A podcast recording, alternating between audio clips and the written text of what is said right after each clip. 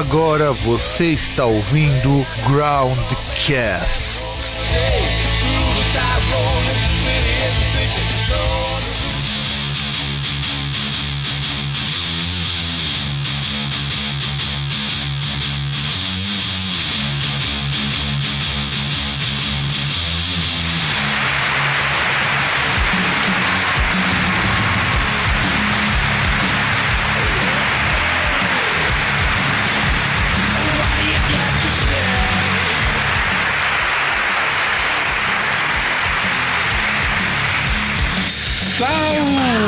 Saudações, amigos e amigas do meu, do seu e do nosso programa Groundcast. Estamos começando mais um programa e desta vez, diretamente aqui da chuvosa Santo André, eu, Fábio, teu host, aquele que tá com problemas seríssimos porque a conexão aqui é movida a lenha e do outro lado, aquele que usa a internet a carvão mineral, porque afinal de contas é mais ecológico, o senhor César. E aí? Pô, como assim aí, meu? É.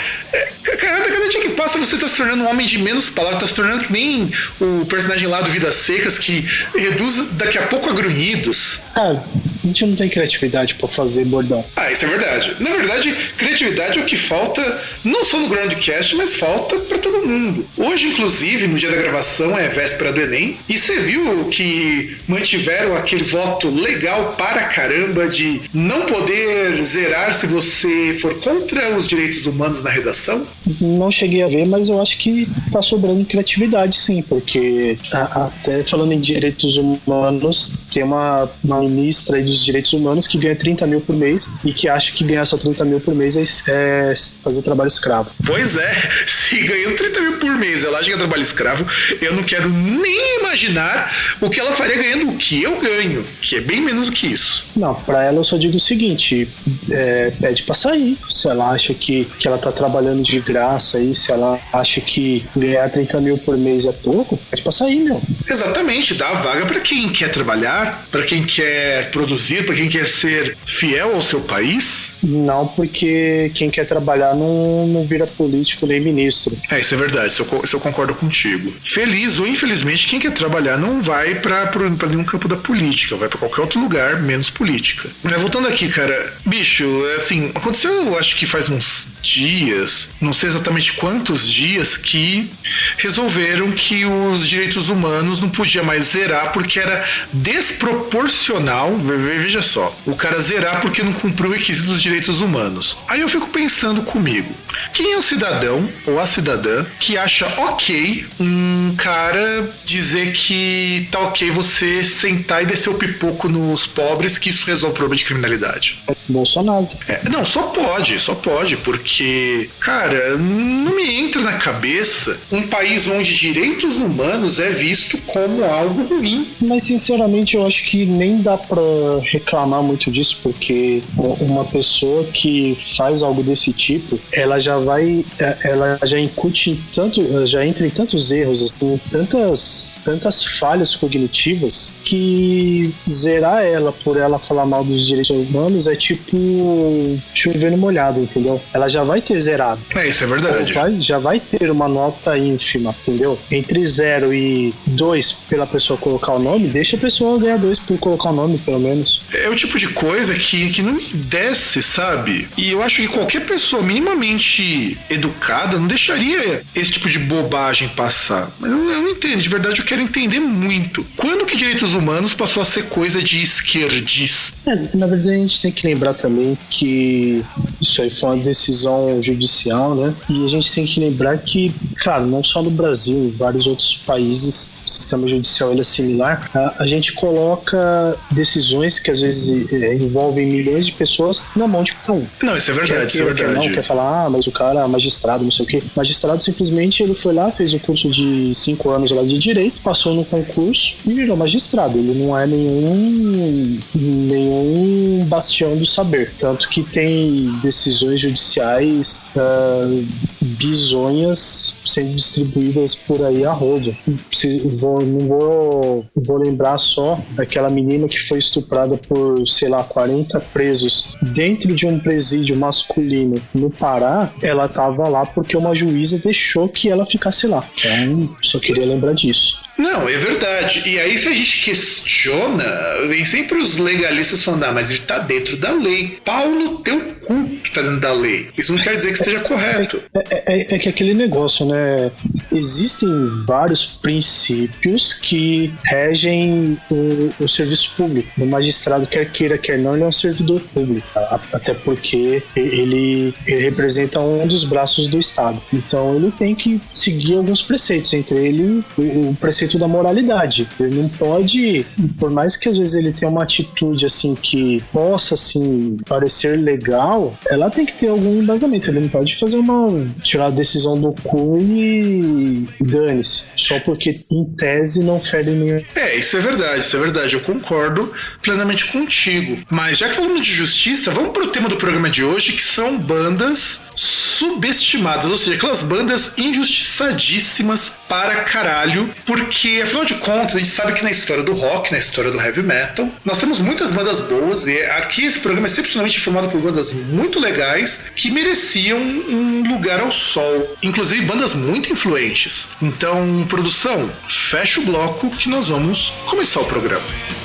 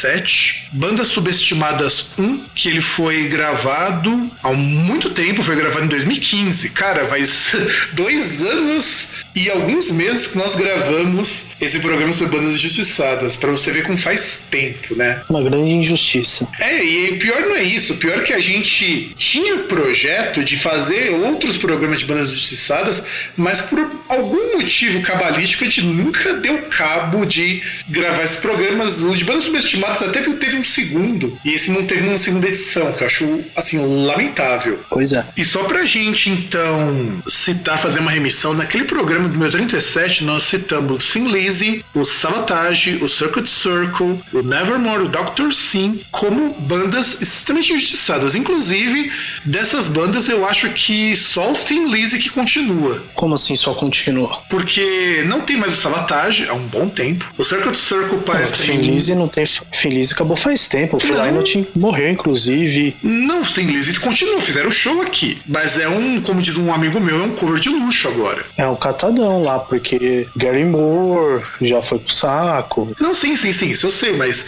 o Thin Lizzy continua fazendo show, mas é uma banda pra, pra velho. O que mostra que todas essas grandes bandas aqui, elas continuaram injustiçadas no ponto de acabar. O Dr. Sim acabou numa choradeira de dar desgosto, porque afinal de contas o... Quem que era o nome do... Quem que era o guitarrista que tava lá, inclusive, que reclamou muito? Foi o Ardanui, que tava reclamando que era muito difícil fazer rock no Brasil, aquela coisa toda. Mas a despedida ele fazia umas bobagens, incluindo propaganda com o. Qual era aquele cara? Mas acho que o Luan Santana, né? Que ia mudar pra Luan Santana. Ah, sei lá, cara, fazer propaganda, paciência, né? Tipo, faz parte, dá dinheiro, né? E como ele disse que fazer rock no Brasil é muito ruim, então, sei lá, é, a propaganda em si eu achei besta. Tipo, negócio, você fazer esse negócio, tipo, pra fazer essas coisas virais e tal, mas de resto, não vejo problema não dele fazer. Não, também não vejo. Inclusive foi genial a propaganda. De verdade, ela foi genial. É, ela foi tão bosta que ela foi genial porque todo mundo falou dela.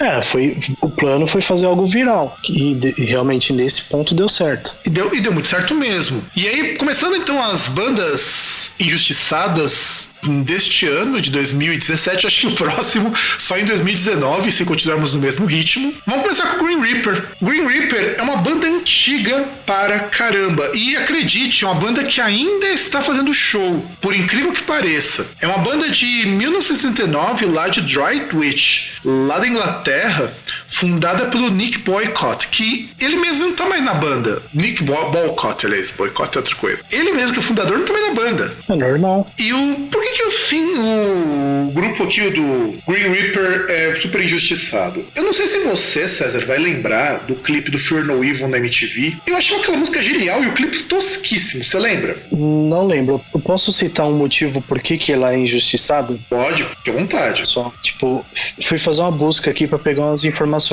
no velho Google.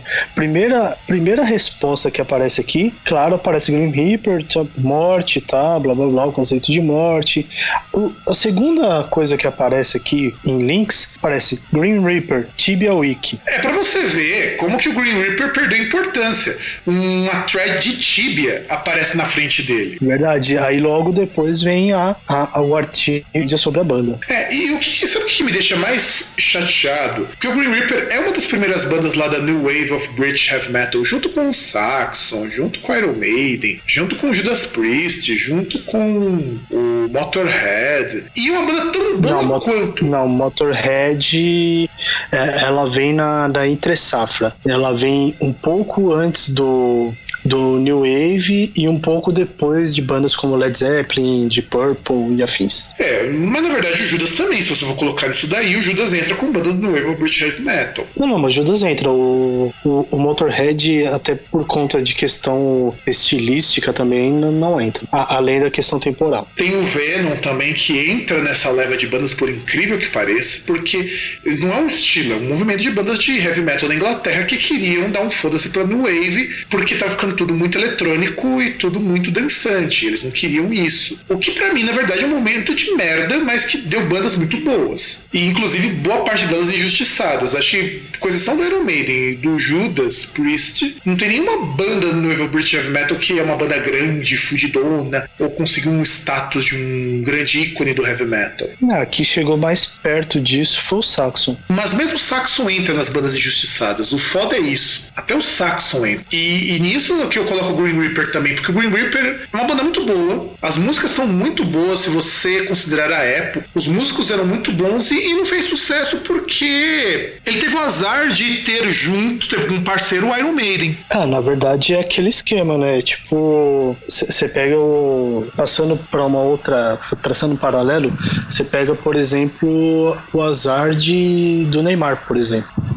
Ou o azar, sei lá, do Zlatan Ibrahimovic que é um puta de um jogador de futebol, só que ele nasceu aí, ele pegou a mesma geração de Cristiano Ronaldo e Lionel Messi, que são dois. Um, um é o, o, cara que, sei lá, porra, o maluco que, que trabalha das 8 às 8. O cara que treina, se, se desse, treinaria 24 horas por dia. O dia dele teria 48 horas, 24 só de treino. E o outro Messi que é um ET. Então, aí fica difícil pros caras que concorrem com eles. Aí o Iron Maiden e o Saxon e o Green Reaper é a mesma coisa. Então, e sem contar o seguinte, né? Quando a gente vai falar do Saxon, quando a gente vai falar do Green Reaper, quando a gente vai falar até mesmo do Venom, a gente pega também, são bandas que não conseguiram um grande destaque porque aquela onda do British Heavy Metal, que a gente até teve um programa, a gente precisaria fazer um programa só para explicar sobre isso, porque é um movimento bastante interessante, apesar de eu achar um movimento bem bosta pela, pela, pela proposta dele, sabe? Eu acho ele bem bosta, mas deu muita banda legal. Eu acho que é o seguinte, você tem duas grandes bandas que soterraram um monte de outras bandas tão boas ou até melhores porque não tinha espaço para eles. Sabe, eu acho foda isso. Porque, por exemplo, eu não consigo imaginar um Green. Por que, que um Green Reaper não tem um lugar de destaque, pelo menos igual do Saxon, que o Saxon tem, mesmo sendo uma banda injustiçada pra caramba? É que depende também, né? Porque é, aquele negócio, como era uma cena, você tinha também intercâmbio de, de integrantes das bandas. Por exemplo, no caso aí do Iron Maiden, o Bruce Dickinson ele veio do Samson. Ia lá, o Samson tinha certo reconhecimento lá na cena, e aí, por conta desse reconhecimento e saída do Paul, do Paul Diano, ele chegou ao Iron Maiden, né? Então depende, tem, tem muitas. São muitas variáveis aí, né? Inclusive o Green Reaper, sabe onde que ele apareceu? Num episódio do Beavis and Butthead, sendo zoados pelo Beavis and Butthead. Sim, que tinha até o baterista lá que ele ficava enjaulado e aí no fim dos vídeos ele saía da jaula. E aí ele ficava meio doidão, destruía a bateria. Cara, bem lembrado, meu, eu não lembrava disso, meu, verdade. Verdade, cara, verdade, verdade. Porra, agora você me lembrou, eu acho que é próprio Fear No Evil essa, essa cena. Mano, é muito, muito bizarro, mas bem lembrado. Inclusive com os caras tudo vestidos aquelas roupinhas de couro muito louca, sabe? Mano, é bem lembrado, cara. Isso é uma coisa que tinha também no Samsung. O Samsung também tinha algo parecido. Então. O baterista fazendo. Não, então, sabe, o que eu acho foda do Green Reaper é que o Green Reaper tem todos os elementos de todas as outras bandas e eles fizeram tudo isso antes delas. O Green Reaper é super antigo, é de 79, cara. 79. Quem tinha 79 além do Green Reaper? O Iron Maiden também, 78, 79 começava. Claro, começava com o Dennis Stratton, com o Paul Day. Então ainda assim não era, nossa, uma banda, né? Só que eles tiveram um sucesso comercial durante um ano. Em 85 e 86. Foi o único ano que eles tiveram sucesso. Deve ser aquele ano que eles pagaram todos os boletos, tava tudo feliz. Que foi. É, que deve ter sido o ano que o ano que estourou, né? O ano que essas bandas estouraram mesmo e começaram a, a tocar mesmo, né? O, o ano lá que a Roundhouse lá deve ter bombado, né? É, sem contar o seguinte, o Green Reaper ele é marcado por alguns processos. Por exemplo, em 87, eles processaram a Ebony Records, que atrasou para lançar o Rock You in Hell,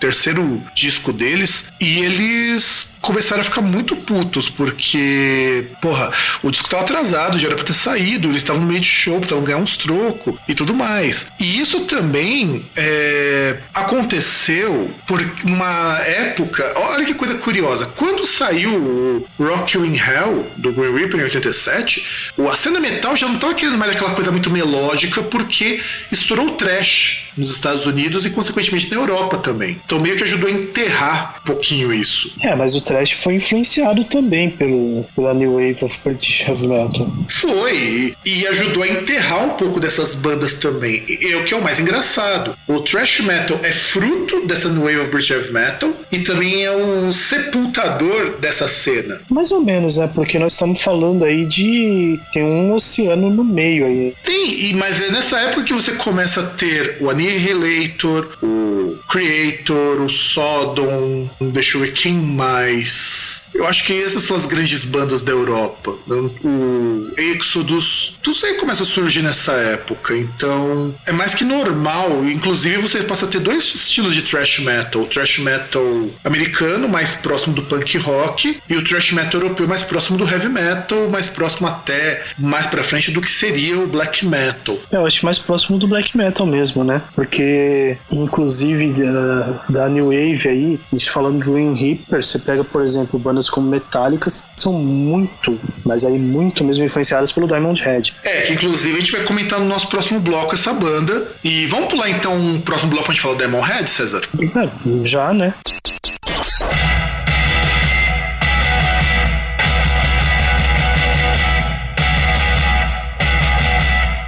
Vamos falar logo do Diamond Head, né? Que é, junto aí com o Finlise, um pouco abaixo, campeão de citações de covers aí de, de bandas de rock, né? E é uma banda também subestimada, uma banda também ali perto da New Wave British of Heavy Metal. Tem outras também que, tipo, a gente fala Diamond Head também assim, pela capacidade dos caras que, que é uma banda fenomenal, que influenciou bandas como Metallica e Megadeth, só como exemplo. Aí a gente imagina outras bandas que nem que nem isso a gente que, que nem chegam nesse ponto, né, de a gente lembrar como bandas é, subestimadas, né? Então, o que acontece, o que o pessoal até coloca como um motivo pelo que o Demonhead nunca atingiu o sucesso, primeiro porque eles nunca conseguiram um acordo de gravadora que fosse bom para eles nesse sentido. Tanto que o MCA não era um melhor selo do mundo para divulgar o Demonhead. Tanto que o Demonhead chegou uma época na carreira que a, eles tiveram que soar mais comerciais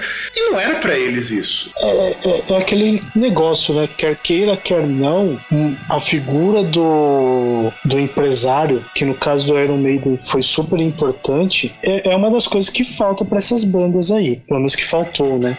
É, faltou para ele, inclusive o empresário do, do Diamond Head era um cara que nem sabia o que estava fazendo. Ele foi aprender quando foi empresariar o Diamond Head. Era ele e a mãe dele que estavam tocando a empresa. Era uma coisa tensa. E o Diamond Head é uma banda antiga, uma banda de 76. Você tem ideia de que em 1976 é o comecinho de bandas como Judas e o próprio Scorpions lá na Alemanha? É, que aí né, nessa geração, né? Pós, pós movimento hippie, depois daquele impacto de bandas como o Black Sabbath, que estava no auge, no auge quase caindo, né? É, sem contar que eles eram uma banda cover de Black Sabbath. O mais curioso é isso. Só que é uma banda muito boa. Assim, é uma banda de heavy metal que merecia ter mais destaque porque se hoje você tem thrash metal, se hoje você tem até o próprio British heavy metal, no Wave of British heavy metal, como a gente citou no bloco anterior, muito se deve ao Diamond Head. Muito, muito se deve. E é uma banda que se você pegar, talvez não na nos charts, não na, nas paradas mas a banda é com vários hits, assim, várias músicas comerciáveis até.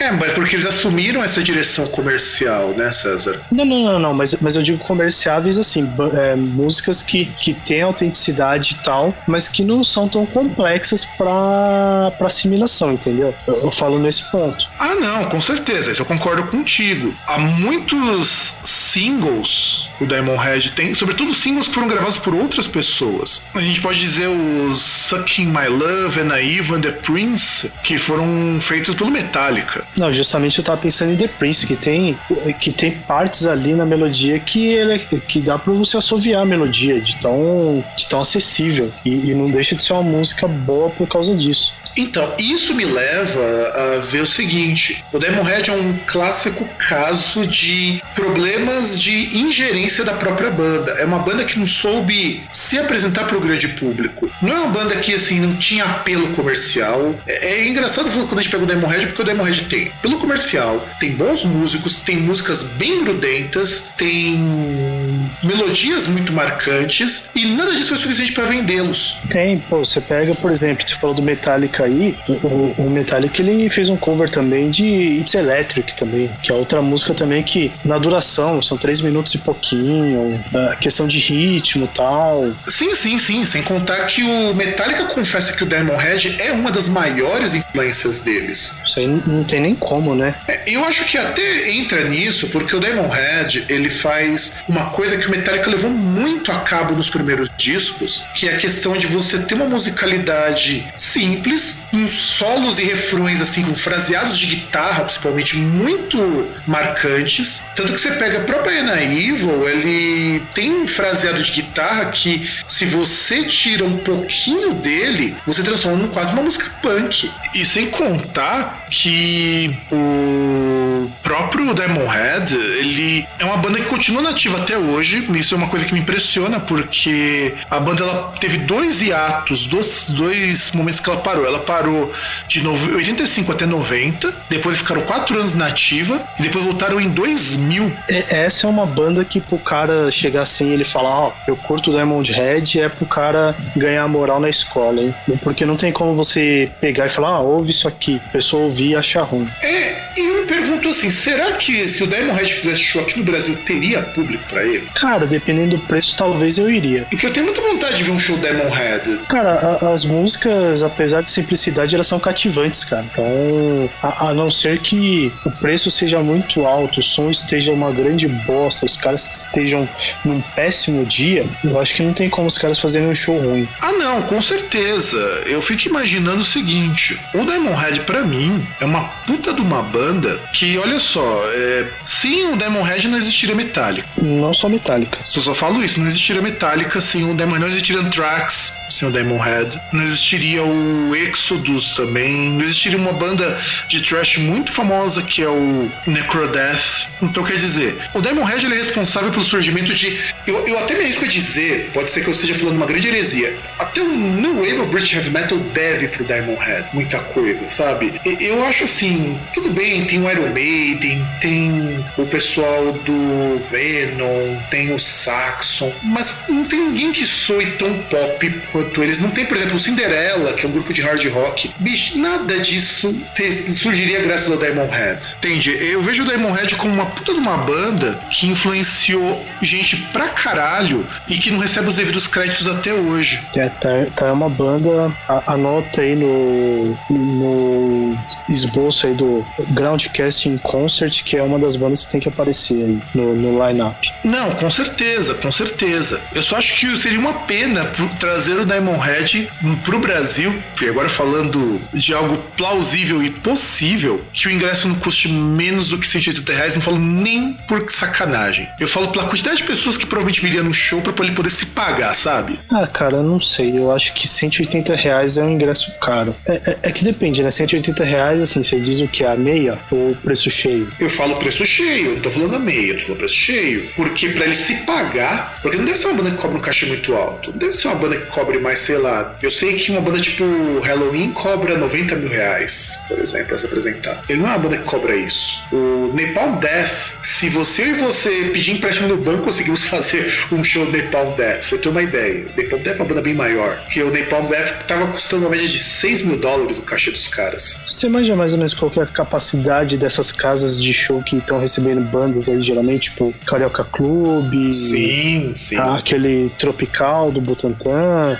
O Carioca Clube é o maior pessoas, deles. Eu acho que o Carioca Clube cabe duas mil pessoas no Carioca, que é a maior delas. O maior caso de todas ali é o Carioca Clube. O Tropical Butantã deve caber umas 1.200. Aqui caberia mais seria o Espaço das Américas, mas o Espaço das Américas não é projetado para isso. É, Espaço das Américas também deve ser bem mais caro. É um galpãozão, na verdade. E eu não sei se ele é mais caro. Eu acho que sai mais caro fazer lá porque você tem que montar uma infraestrutura para comportar. Diferente, por exemplo, de um Carioca Clube, que já tem tudo ali. No máximo você precisa contratar uma equipe de som e uma pessoa para iluminação. E segurança também, né? E segurança, sim. Se bem que a casa tem os dela que você pode contratar o da casa e eles incluem no, no valor da diária ali. É, que é aquele negócio, a gente considerar só a, só a banda para ficar assim, você pega um cachê de 90 mil, você precisa de 45 reais por cabeça se considerar só a banda. Mas aí você joga, sei lá, o Carioca Clube deve cobrar uns 30 mil de aluguel pela diária. Eu tô chutando esses uhum. valores, não tenho certeza se é tudo isso, acho que até pode ser até um pouquinho mais. Aí você tem o hotel da banda, você tem as passagens, você tem é, o, o Às vezes, dependendo da banda, você tem que pagar os holds, às vezes não.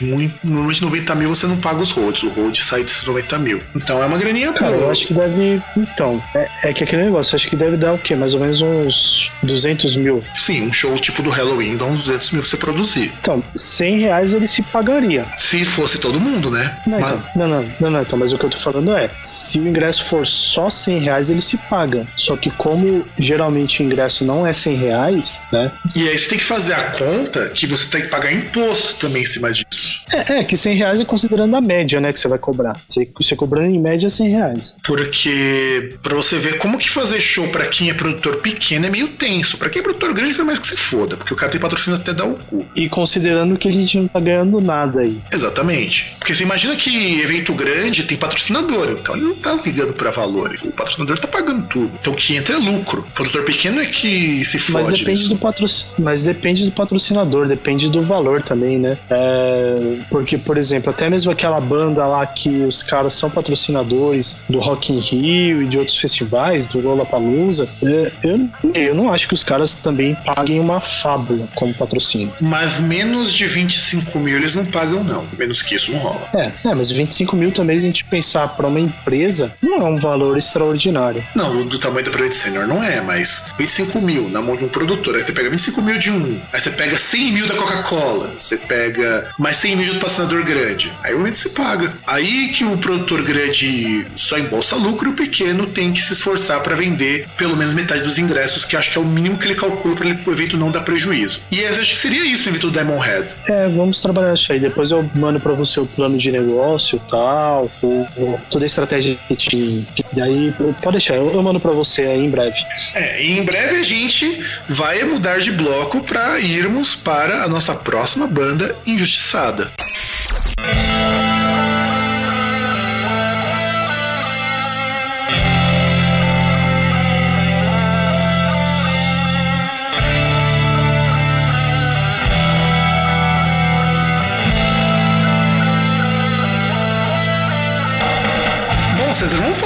de um dos nossos musos do Groundcast. Falar de um cara que faz show no Acre. Falar de um cara que, pra comer, ele pede frango e toma cachaça. Um, um cara que, que ostenta um, um. Como é que eu posso dizer? Um vultoso pânceps. E que é um grande apreciador de costelas na, no bafo, inclusive. É, é fantástico isso. E tem É. um, um Instagram das melhores selfies do mundo. Sem contar os, os, os vídeos assim de shows também, né? São vários. A- a- a- além dele, eh, dele ter a manha de fazer uma turnê com, com show acústico, inclusive. E é um cara que vem pro Brasil e já se adapta ao clima. Vai de bermuda, camisa aberta de botão aberto, vai no boteco com os parceiros e pede cerveja com aquela camisinha pra proteger do, do clima que vai esquentar. Ele é um homem, ele é praticamente um mito. É, com aquela costeleta de dar inveja ao Wolverine, só pode ser um mito mesmo. Com certeza. E que é muito justiçado por moleques criados a leite com pera, por fãs do Iron Maiden criados a leite com pera também, ou seja, quase todos, e por chupa-bolas do Bruce Dickinson. É, é que na verdade ele estava no lugar errado, ou talvez no lugar certo na hora errada. Então, e nós estamos falando do Sr. Blaze Bailey, que até hoje ele é injustiçado por ter sido o ex-vocalista do Iron Maiden e ter cometido o sacrilégio de ter substituído Bruce Dickinson. É, na verdade, o- o grande sacrilégio dele é ter pego o Iron Maiden no rebote, né? Quando o Iron Maiden tava naquela fossa da, de ter sido chutado pelo Bruce Dickinson e ele ter sido o cara que apareceu lá, né? E ainda teve uma suposta pré-seleção na qual participou André Matos, Doug White, um monte de carinha pica das galáxias escolheram o Blaze Bailey. E muita gente falou, mas como escolher um cara tão ruim chamado Blaze Bailey? E eu falo pra vocês, ruim é o teu cu arrombado. Blaze Bailey é um cara fantástico como vocalista. Na, na verdade, eu, falo uma palavra só. É, você, é, você, pessoa, você busque conhecimento. Pesquise Wolf's Bane, que é a banda anterior ao do, do Blaze Bailey, antes dele entrar no Iron Maiden. Aí você vai ver mais ou menos como era ele como cantor. Sem contar que tem também um, um box do Iron Maiden, eu não lembro o nome agora, que ele tem algumas músicas que eles gravaram antes, assim, na, na produção do disco e tal, essas coisas, né? Como tem também as músicas lá que o, que o Bruce gravou antes, quando ele entrou na banda, que tem, por exemplo, a God of Fire, que saiu depois como B-side, inclusive. O, no caso do Blaze Bailey também tem, eu só não lembro qual que é o nome do box. Não é o box saiu, acho que é meados de 2000, se não, Não é o Best of Besides? Não, não, não. É, é, é um box gigante, eu não lembro o nome. É Best of Besides, acho que talvez pode ser. Deixa eu dar só uma procurada aqui. Porque assim, você tem. Dos boxes que saíram, você tem o Edward the Great, que é um best of, bem mais ou menos. Tem o Essential Iron Maiden de 2005, que esse sim é um disco duplo. Inclusive tem umas versões ao vivo, meio batidas, diga-se de passagem, Running Free de Iron Maiden. E tem o Best of Besides de 2002, que saiu junto com o Edward the Great, que é um. também de dois, de dois discos, na qual você tem alguns covers, que inclusive é um é box o... muito bom. Só assim, interrompendo, é o Best of, of Besides, que inclusive ele canta Justice of the Peace e My Generation. Pra você ver que ele era um cara. Ele era cara, não, ele é um cara foda. E, cara, Sabe o que me deixava muito entristecido? Por que, que o Blaze Bailey é injustiçado? Vamos começar a traçar o injustiçamento do Blaze Bailey. Primeiro que ele tinha lá o Wolfsbane, que ele tinha uma carreira consolidada lá com o Wolfsbane, mas quem não quer fazer parte do Iron Maiden? É aquele negócio, né? Você tá lá, você fazendo mais, traçando mais um paralelo aí futebolístico. Aliás, não, deixa eu fazer diferente, vai. Vou traçar um paralelo basquete, é, basquetístico, vai. Imagina você tá lá no Minnesota Minnesota Timberwolves, incestando lá várias, dando várias enterradas. De repente vem o cara ali do Golden State Warriors e fala: Você quer vir aqui encher o cu de grana com a gente? Você vai falar: Por que não? Exato, e outra, você tá entrando na maior banda de heavy metal da Inglaterra. Você não tá entrando em Isso a gente tem que lembrar que assim, isso na década de 90, uma banda consolidada. É, exatamente, exatamente. Então, você tá pegando uma banda como o Wolf's Bane, que era uma banda bem pequena, e de repente o cara vai entrar e falar, poxa, agora eu estou na maior banda de heavy metal da Inglaterra e em uma das maiores bandas de heavy metal do mundo. Traçando aí outro paralelo, é a mesma coisa. Você tá correndo de Stock Car aqui no Brasil e de repente vem o cara e fala: Ô, oh, vem cá, vamos comer uma pasta na Ferrari, vamos correr pra gente. Pois é. É mais ou menos a mesma coisa. Pois é. De repente o cara tá jogando pelada ali na rua e no dia seguinte tá jogando lá no país de Saint-Germain. Aí Saint-Germain. Não, não é. Não, aí não é, não. Não é não que eu, o Paris Saint-Germain é a grana só, mas não. O, o, o Paris Saint-Germain ele seria. Mas é exatamente isso que o Iron Maiden foi pro Blaze no fim das contas, César. Ele pegou o Iron Maiden na pior fase do Iron, antes da volta do Bruce, não, né? Não, Porque... não, é que na verdade não foi, não foi isso, né? Na verdade o que foi é basicamente assim, se for falar de relacionamento, ele, ele pegou o rebote ali, ele pegou a baba do Bruce e todo mundo sabia lá que, que o Iron Maiden queria dar uma bota nele e ele foi o último a saber. Ele foi o corno. A, aquele corno que é o último a saber, né? Então. Não, e aí acontece o seguinte: chamaram ele para ir depois de uma suposta seleção que eu acho que nunca existiu essa seleção. Porque eu vou contar uma verdade para vocês, amiguinhos. É muito raro banda fazer seletiva desse jeito. O André tentou fazer isso daí e ficou com o Leone mesmo, porque já tava meio óbvio. A única seletiva que teve mesmo que eu sei que foi levada a sério, realmente foi nível mundial, foi a seletiva do Dream Theater para baterista. Que inclusive nos rendeu várias risadas. Exatamente, rendeu várias risadas com Aquiles Priestler. Mesmo aquele vídeo não sendo lá exatamente o que ele disse, mas o cara dá uma escorregada bonita quando eles pedem umas coisas para ele fazerem. Mas seria bom a gente lembrar também desses momentos, fazer um programa só disso. Ah, com certeza, com certeza. E aí, beleza, ele entra no Iron Maiden e ele vai gravar o Virtual Eleven no Iron Maiden, que é um disco muito mal recebido. Virtual Eleven hum, que ele gravou, não. Não, na verdade, ele grava primeiro The X Factor, que são várias rupturas, né? Em primeiro lugar, foi o primeiro disco do Iron Maiden sem a, a colaboração do Derek Riggs na, na arte da capa, né? Que, aliás, é uma arte meio bosta, diga-se de passagem. É, é uma arte que parece aquele, aquele boneco do Contos da Cripta. É, quem dera, porque do Contos da Cripta ainda é um pouquinho melhor, mas já marca essa ruptura com, com o Derek. Segundo, é o primeiro disco com o Blaze e é um disco muito mal recebido. É, é, é, porque, assim, a gente já comentou isso em outro episódio, mas vale a gente reiterar. É, algumas músicas, tanto do Virtual Eleven, que foi o que veio depois, quanto do X Factor, uh, o Bruce Dickinson chegou a cantar ao vivo. E você percebe que o Bruce Dickinson cantando encaixa muito bem, porque eram músicas compostas para o Bruce Dickinson. Uma das coisas que é ruim, e aí você percebe, você vendo. Acho, acho que não foi o Hollywood Rock, foi um outro festival que veio para a Argentina e veio para o Brasil, que teve inclusive, uh, acho que a 89 transmitiu e, e, tem vídeos aí também desse show. Acho que a MTV chegou a passar alguns vídeos também.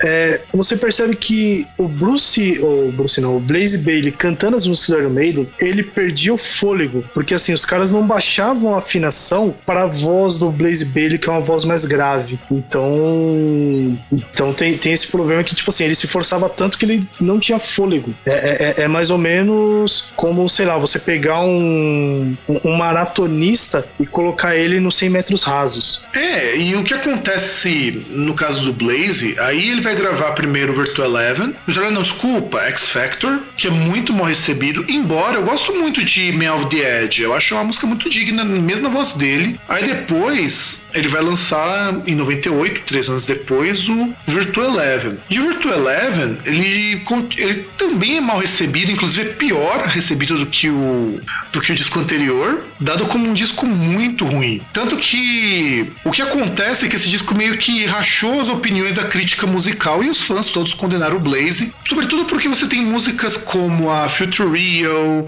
Angel and Gambler, que elas são muito ruins. Inclusive, é um disco com músicas muito longas, que não é uma coisa típica do Iron Maiden. Pior que eu não acho essas duas músicas ruins. Eu também não é acho. Que, por exemplo, músicas... entre outras coisas, já tem algo que já vinha desde o acho que do No Prayer for the Dying, que era uma crítica que o Iron Maiden recebia, que era o uso de sintetizadores, que muitas pessoas torciam o nariz para isso. Ah, sim, isso sim. Tem, tem sintetizadores e você tem uma produção muito, muito legal aí de engenharia de som. Eu gosto desse disco, não como um todo, eu acho o Future Real uma baita de uma música, The Clansman uma puta de uma música, mas assim, não foi suficiente para fazer as pessoas acreditarem que o Blaze Bailey era um cara legal. Não foi foi. E, e, e, o pior é que ele canta muito bem nesse disco, embora também entra naquilo que nós já falamos, naquilo que você falou e que nós já dissemos em outros programas. Eles não queriam um vocalista novo, eles queriam um cara que fizesse igual o Bruce Dickinson. E o Blaze não é o Bruce Dickinson. Na verdade, eles queriam Bruce Dickinson, né? Tanto que,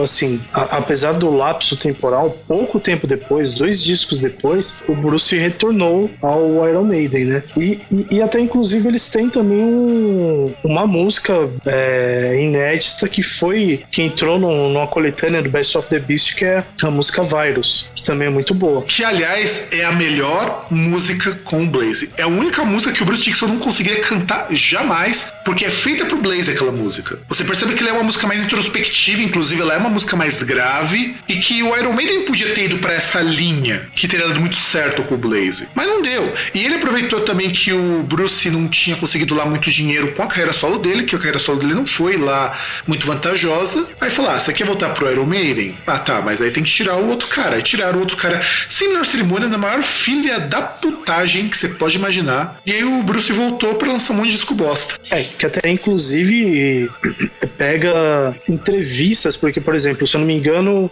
do, o Blaze ele saiu fora foi no fim do ano. Fim do ano, começo do ano seguinte. É, e eles e havia uma excursão que era entre o, se não me engano, Scorpions Halloween e o Iron Maiden. E assim, eh, você pega caras do, do Scorpions, caras do Halloween falando, e os caras falavam: Meu, a gente percebia que o cara ia ser chutado. Só ele que não sabia. E o cara, e, e o, o Blaze Bailey, até pelo que a gente falou, ele era um cara muito, muito bonachão, um cara assim, muito, muito gente boa, sabe? É, é um cara que merecia, assim, tipo, olha, não deu certo, tá? é, não encaixou, não deu jogo e o Bruce vai voltar. Pelo menos honestidade, né? Merecia. É, e, e eu lembro que a entrevista que ele deu quando ele foi chutado, porque parece que ele foi demitido por telefone, uma coisa assim. O Harris não teve nem coragem de falar com ele, que ele tava fora da banda. E logo que ele foi chutado, o Bruce Dixon já entrou logo em seguida. Eu fiquei muito chateado na época, porque eu realmente gostava da Virus, eu não detestava tanto assim os discos com o Blaze, até porque eu achava uma coisa legal. Só que acontece o seguinte, quando ele foi mandado embora, quando ele foi chutado, quando ele foi em 99, fevereiro de 99, ele voltou pro Iron Maiden. Aliás, a, a treta foi assim: o Bruce ia voltar de qualquer jeito. Caberia a ele sair por bem ou não. E a ideia era o seguinte: era manter o Blaze na banda para cantar algumas músicas que o Blaze fez e ele é, depois cai fora. A ideia era essa, fazer essa transição, sabe? Mas ele acabou sendo chutado antes, e aí foi no começo de 99 e caiu fora o, o Blaze para entrar o Bruce, assim, logo em seguida. Porque combina também com o final da turnê do Chemical Wedding do Bruce, que não deve ter sido uma turnê lá muito boa também, senão ele não teria voltado para Iron Maiden. E eu sempre penso o seguinte: o Iron Maiden não depende do Bruce Dixon tanto quanto o Bruce Dixon depende do Iron Maiden. É, é, é que na verdade, assim, a, a, a turnê até foi boa, tanto que inclusive teve um DVD ao vivo gravado aqui no Brasil. É, é, que na verdade assim, ela não foi economicamente do jeito que ele esperava, até porque Bruce Dickinson no solo não, não necessariamente seria é, atingiria os mesmos patamares do Iron Maiden, de vendas e tal. Tipo, eu imagino assim, ele imaginou que ele seria tipo um novo Ozzy Osbourne, né? Que ia sair do, da banda e ia alçar voos mais altos e alcançar um sucesso comercial comparável com a banda dele. Só que não, não foi o caso. Lembrando Apesar que o... de, do sucesso de crítica, ele ter alcançado, porque muitos dos discos, até os discos dele, comparando com a recepção dos discos do Iron Maiden, os discos dele foram, foram bem melhor recebidos. Assim, mesmo aquele disco mais experimental, o Skunkworks, ele é muito mais bem recebido que qualquer disco do Blaze no Iron. Então, a gente tem isso daí. Aí, depois que o Blaze foi chutado, em 2000 saiu o primeiro disco dele solo, dele com o nome Blaze, que é o Silicon Messiah, que eu escutei no Brasil 2000 esse disco. E eu falei, cara, esse cara é o Blaze. E tanto eu e meu irmão a gente tava escutando backstage nessa época, a gente falou, cara, o Blaze canta muito bem. Por que, por que, que o Blaze foi chutado do Iron Maiden? A gente perguntava isso. É, e, e pior que assim, ele, ele lançou outros trabalhos depois. Ele montou um, um projeto ali dele, que ele tem outros trabalhos. A, a, ao contrário do que acontece com outros, para ele houve vida depois do Iron Maiden, né? Sim. Ah, tanto que ele lançou três discos com o Blaze, que é o Silicon Messiah, o Sense Dimension e o Blind Belief. Depois ele trocou a banda para Blaze Bailey, que ele contratou uns músicos. E aí ele lançou The Man Who Would Not Die em 2008, Present Terror em 2010, The King of Metal em 2012, Infinite Entanglement no ano passado e este ano Endurance Survivor Infinite Entangled Part 2. E são todos discos muito bons. Eu digo que. Isso sem. E, e, isso uh, foi mal.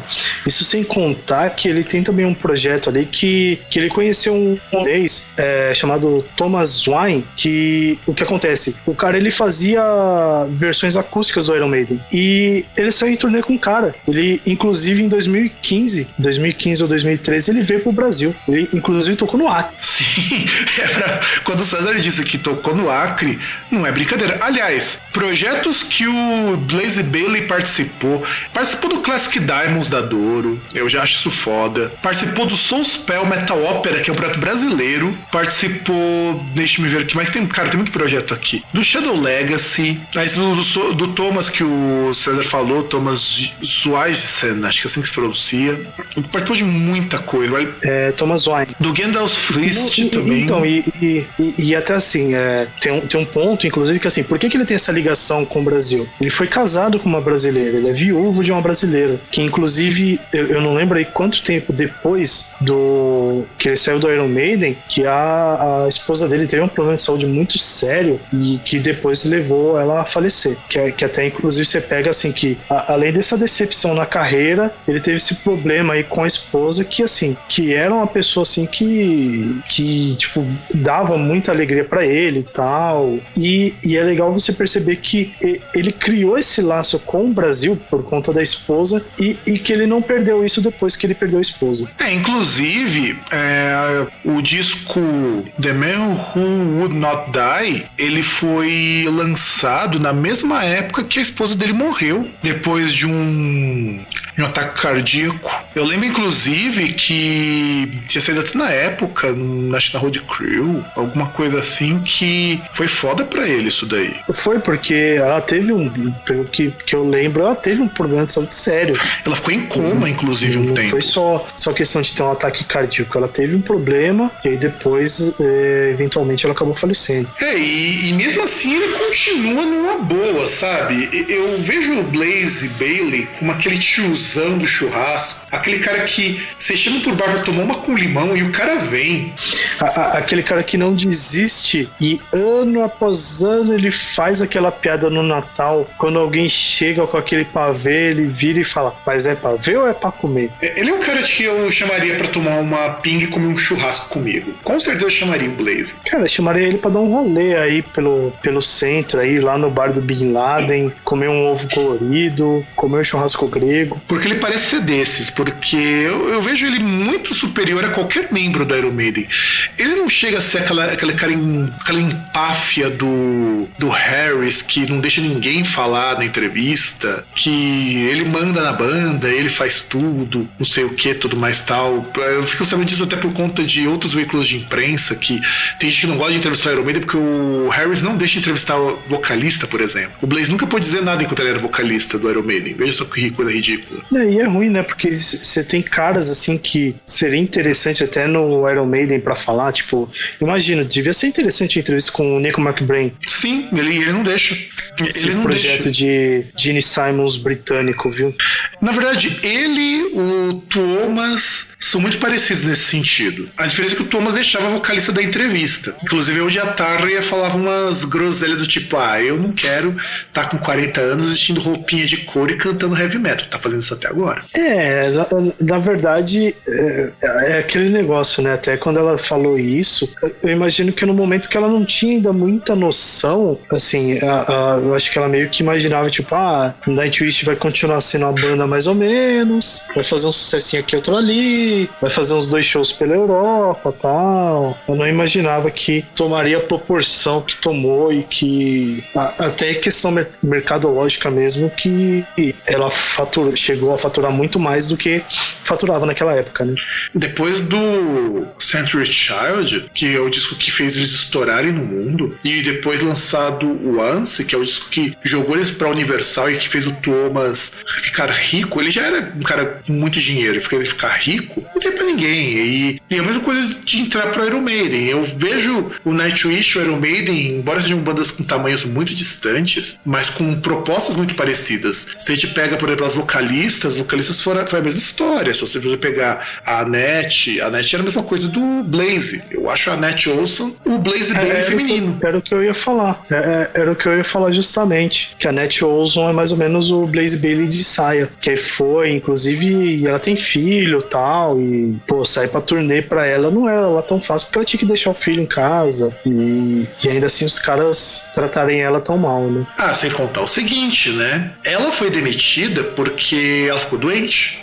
Com a história foi assim. Teve o show aqui em São Paulo, ela engoliu gelo seco, sabe? Aquela fumaça do gelo seco. E, e ela ficou sem voz por um tempo, porque aquilo fez um mal danado. E ela falou: ah, eu preciso de uns dias pra, pra voltar ao normal. E aí, aí foi aí que entrou a Floriansen pra substituir. Porque eles não iam parar. E ela ficou muito chateada com isso. Porque aí que ela percebeu que a banda era um comércio, era um negócio, era uma empresa. Ela não ia parar porque alguém ficou doente. É, é pra você ver, amiguinho, como é legal esse negócio de, de terceirização, de negociar direto com o patrão, pra você ver. O, olha como é legal, como é legal não ter direito trabalhista. Pois é, pois é. E isso daí é uma coisa que me deixou bastante chateado, porque eu gostava muito da Net Olson. Não era assim vocalista, excepcional, mas ela era muito boa. Fazia e o Nightwish tava num rumo bem legal. Aí entra uma vocalista horrorosa que grava um disco medíocre e o Nightwish tem uns fãs que merecem, também é bem medíocre. Mas vamos, vamos ser sinceros com relação a isso. E ser sinceros com relação a isso, produção, fecha o bloco para nós falarmos do nosso próximo artista injustiçado. São Paulo, at the height of the 21st century, a turbulent era. Empty removidas. E vamos chegar então ao nosso último artista subestimado para a enésima potência. E agora a gente tem que até investir um smoking, porque agora é um artista de quilate. A gente não tá lidando com o Zé Bosta, não. Nós estamos falando agora do senhor Arrigo Barnabé, que inclusive foi indicado já aqui no Groundcast Indica, há muito tempo atrás. E é um cara que ele mesmo sabe que não vai que não é muito reconhecido. E antes de eu falar de umas, algumas características que tornam ele pouco reconhecido, eu quero lhe fazer uma proposição, uma pergunta, César, já que você também conheceu ele há bem pouco tempo. Você acha justo ele ser tão pouco reconhecido? Então, na, na verdade, assim, a gente deveria ter. Eu não lembro se no primeiro programa a gente fez isso. A gente deveria ter estabelecido um protocolo para definir, assim, o que é, o, o, que faz alguém ser subestimado. E, no caso, assim, é, no caso do Arrigo Barnabé em especial, eu acredito que, diferente de todos os outros que a gente citou no outro programa e nesse, ele, ele é um artista muito menos acessível, um artista muito mais complexo de se digerir. Então, por conta dessa complexidade, ele já acaba sendo alguém que não tem lá muita. Uh, como é que posso dizer? Ele não tem muita penetração mercadológica e por isso ele acaba não sendo muito conhecido, o que leva ele a ser subestimado. É, inclusive tem uma entrevista que ele deu na Cultura, deve fazer uns 20, pelo menos, na qual ele explica por que, que ele não faz sucesso. E ele diz que é justamente porque as pessoas não estão preparadas para música experimental. Rigo Barnabé faz parte de um grupo paulistano, conjunto de bandas de artistas paulistanos chamado Vanguarda Paulista. Na qual você tem um cara maravilhoso que é o Itamar Assunção, você tem o Premeditando Break, o Língua de Trapo, TT Espíndola. TT Espíndola e são artistas de apelo muito popular. É, é engraçado a gente até falar isso daí, mas de músicas muito complicadas de serem absorvidas pela grande massa, porque elas eram completamente contra isso daí. Não, e, e você pega, por exemplo, eu acho que um, um, artista que é emblemático nisso é TT Espíndola, porque, por exemplo, ela é uma artista mainstream, ela chegou a ser muito conhecida. Só que, por exemplo, você vê nas músicas dela, como por exemplo aquela.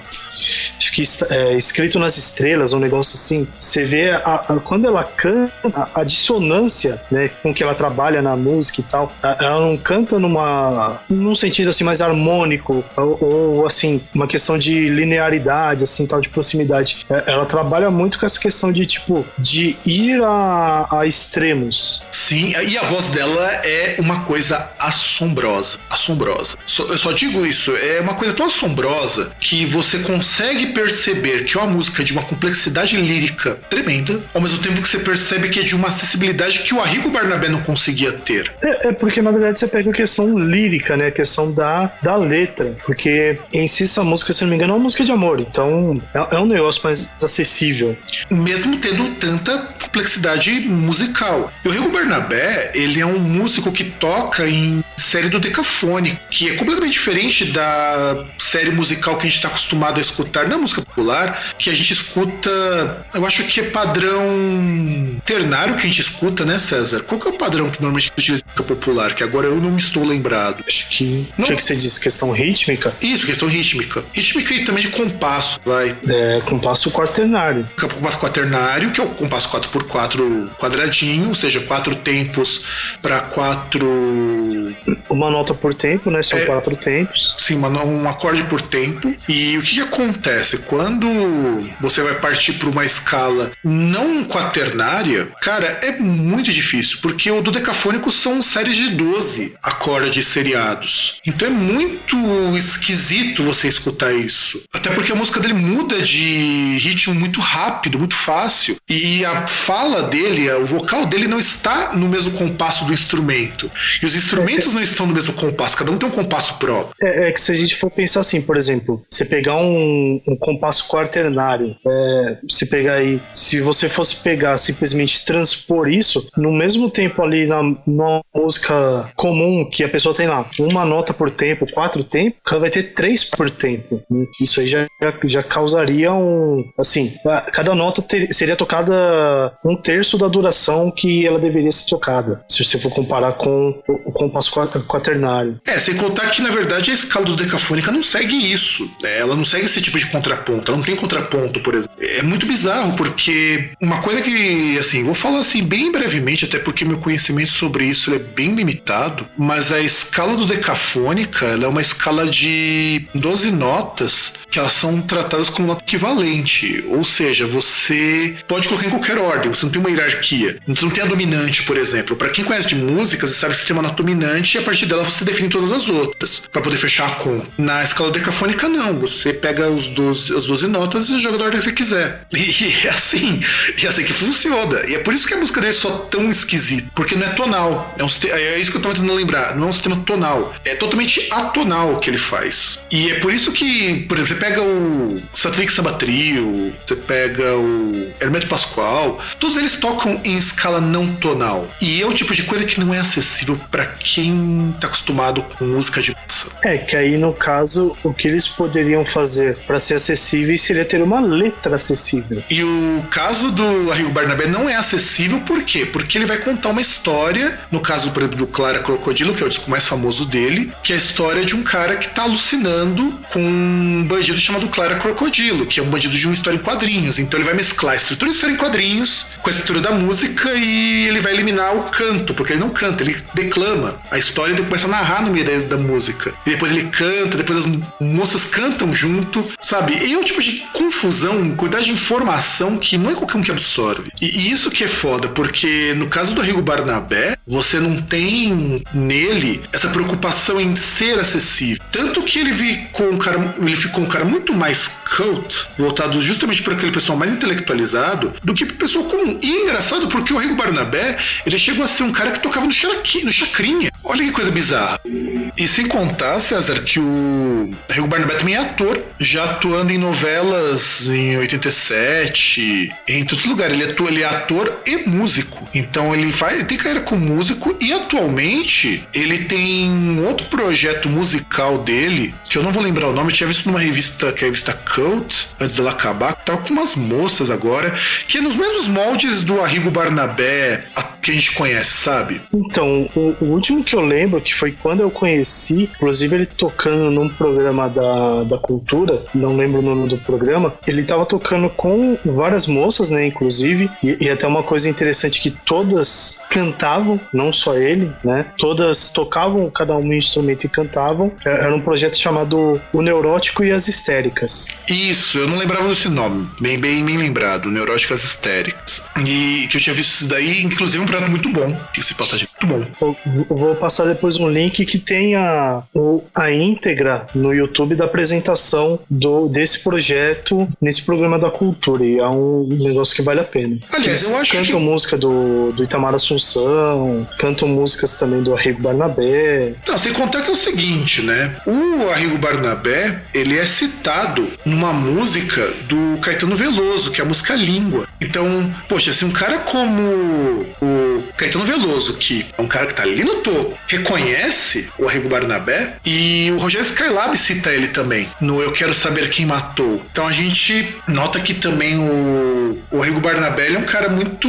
É muito bom. E outra coisa também que vale a pena citar, ele tem uma formação como músico clássico muito forte. A gente percebe isso pelas composições dele, pela forma como ele lida com a. Tanto que ele é um cara extremamente experimental, extremamente experimental. Por exemplo, não dá pra classificar ele como MPB. Você pega o disco do Rio Barnabé, você classifica ele como o quê? Eu não classifico. Eu não consigo eu classificar. Não tenho capacidade pra isso. Não dá, cara, porque. Tá, você vai pegar Clara Crocodilo, que é a música mais conhecida dele. Aquilo não é rock, aquilo não é MPB, aquilo não é bossa, aquilo não é jazz. Aquilo é o quê? Maravilhoso. É, eu acho maravilhoso. E, e sabe, sabe quando você tem um artista que você não consegue dizer o que ele faz? O Rigo Barnabé é isso. E eu acho que essa é a segunda causa de você não conseguir mais reconhecimento para ele. Porque como que você vai jogar ele num rótulo como do MPB, sendo que ele não faz MPB? É, se, se ele não tem rótulo, não tem como você vender, né? Não tem. Ele até tem rótulo como MPB. O pessoal vende ele como um músico de MPB. Mas ele não é um músico de MPB. Ele tá muito, muito acima disso. Ele não é um músico de MPB porque eu não ouço MPB.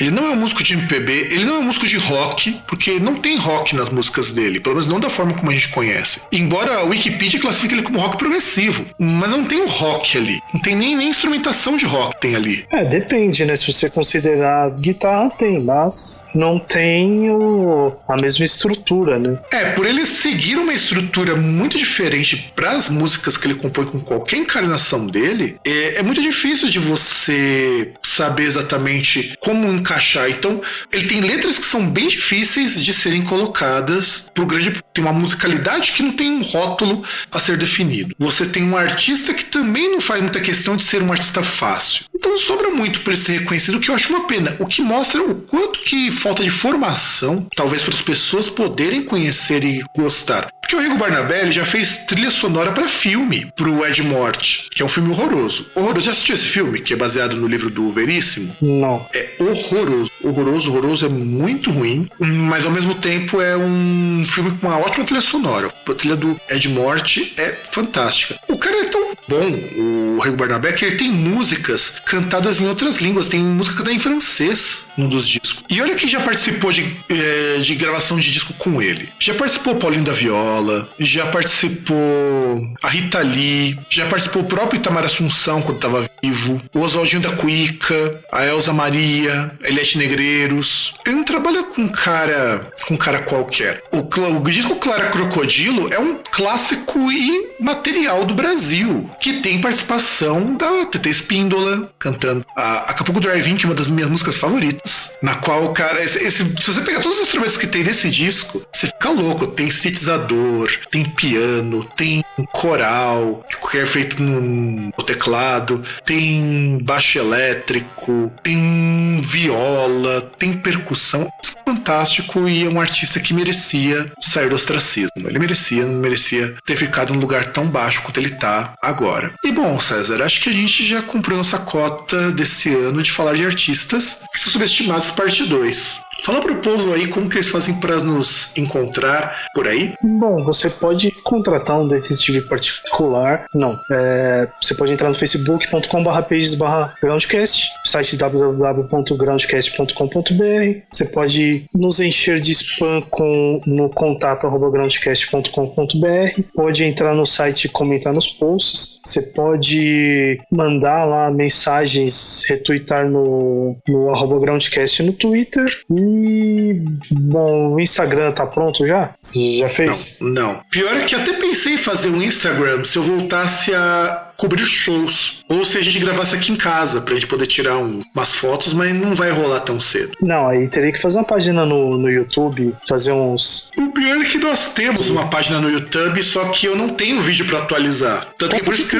Vídeo dos seus gatos lá, pô. Só pra. Tanto que por isso que eu não. spamar isso aí. Tanto que por isso que eu não, não divulgo a página do YouTube do Groundcast, porque a gente tem dois vídeos. Nossa, puta, verdade. Cara, pega, filma suas gatas aí e coloca no, na trilha de fundo os episódios do podcast. Então seria uma ideia. Seria uma ideia. E também precisamos dizer uma coisa que também é uma ideia para você assinar o nosso programa, que agora está de volta no iTunes, agora com o feeds que está sendo arrumado aos poucos, porque feeds é uma desgraça. Já vi você, é uma desgraça já com feeds, mas agora tá tudo certinho, tá recebendo atualização, todos os programas estão dando, bonito, redondo, 10 barra 10. E bom, é isso, galera. Vou por aqui, porque tá ficando quente eu gostaria de desejar a todos um ótimo dia, uma ótima quarta-feira, ou o dia que você estiver nos ouvindo, e nos vemos na semana que vem. Um grande abraço a todos e tchau!